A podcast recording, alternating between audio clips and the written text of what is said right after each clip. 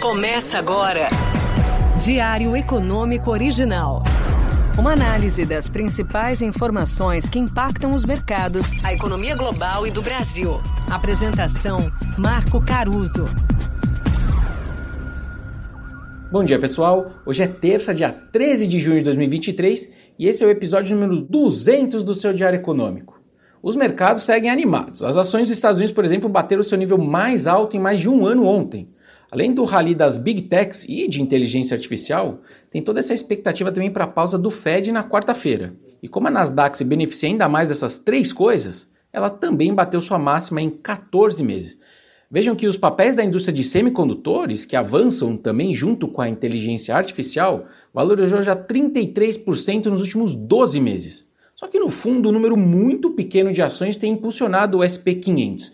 Existe até aquela piada que o SP495 tem atrapalhado o S&P 5. Agora, sobre o Fed, daqui a pouco às 9h30, a gente tem uma prévia importante para as apostas sobre o evento, com a divulgação do CPI americano, que é o IPCA deles, né? O número só não deveria fazer muito verão para a política monetária, é verdade, mas nesse ajuste fino de fim de ciclo de juros, os ativos ficam mais sensíveis a eventuais surpresas dos dados. Falando do Ibov agora, ele surfa essa onda externa, é verdade, sem dúvidas, só que o alívio do risco país e dos juros futuros também tem ajudado. Isso tudo apesar das commodities não cooperarem. Só para você ter uma ideia, o setor de materiais, que é tipo a Vale, caiu de novo outros 1% segunda. Mesmo dentro do S&P, o rally de segunda deixou de fora as ações de petróleo, que caiu outros 1%, com os preços dos petróleos cedendo ali para perto de 70 dólares, né, mais ou menos, mesmo com o corte recente de produção que foi anunciado pela Arábia Saudita dias atrás. Aliás, esse deveria ser um ponto de interrogação dessa empolgação dos mercados. Além de estar muito concentrado em poucas ações, torcendo por cortes de juros dos BCs, as quedas seguidas dos preços de tantas commodities que são cíclicas não contam uma história muito bacana sobre o crescimento global, certo?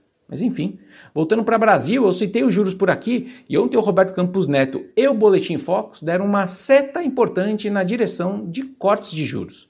Comentei ontem né, que nessa discussão estava faltando justamente uma melhora no cenário inflacionário que transbordasse para 2024 em diante. Só que ontem começou a acontecer. O IPCA de 2024, estimado pelos economistas dentro do Boletim Focus, cedeu para perto de 4% e ali para 2025 e 2026 ele veio abaixo disso.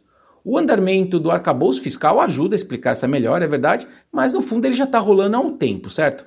No meu entendimento, a novidade marginal é o aumento das apostas dos analistas de que o governo vai deixar a meta de inflação em 3% e não subir ela. Lembrando que a reunião do CMN que decide tudo isso é agora no final do mês.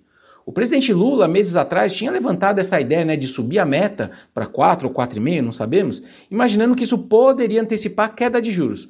Só que no fim do dia, essa possibilidade só fez, na verdade, o ciclo de cortes demorar mais tempo. Vale lembrar que antes da PEC da transição decidir gastar 200 bi a mais esse ano, e também depois dessa discussão toda de meta subir ou não, o mercado, antes de tudo, tinha cortes de Selic entre o primeiro e o segundo TRI desse ano. Bom, mas enfim, ontem o Roberto Campos trouxe falas no sentido de menos juros, como eu comentei. Ele destacou que a taxa longa de juros tem caído bastante, e isso ajuda no trabalho do Banco Central. Ele arriscou, inclusive, dizer que o IPCA de junho pode ser negativo e que poderia, inclusive, fechar o ano em 4,5%. Ou seja, ele está bem mais animado nos seus números do que o consenso, pelo menos até agora. Como todo banqueiro central, ele trouxe os contrapontos negativos né, em termos de mais inflação, mas essas falas aí foram suficientes para o mercado colocar mais de 0,25 de queda já em agosto, na reunião de agosto, e um ciclo final com o Selic já batendo 9,25 lá para dezembro do próximo ano. O timing desse primeiro corte ainda depende, como eu comentei segunda também, da decisão da meta e do Focus seguir melhorando em direção a essa nova meta ou não, né, se ela ficar em 3%. Agora, colocar 450 pontos de queda já, agora, né, ex ante, como os economistas gostam de falar, eu acho temerário.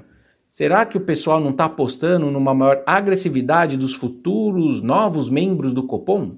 Porque não é uma discussão de recessão, né? Tá todo mundo revisando o PIB para cima. Enfim, veremos. Bom dia, bons negócios e sorte sempre. Você ouviu?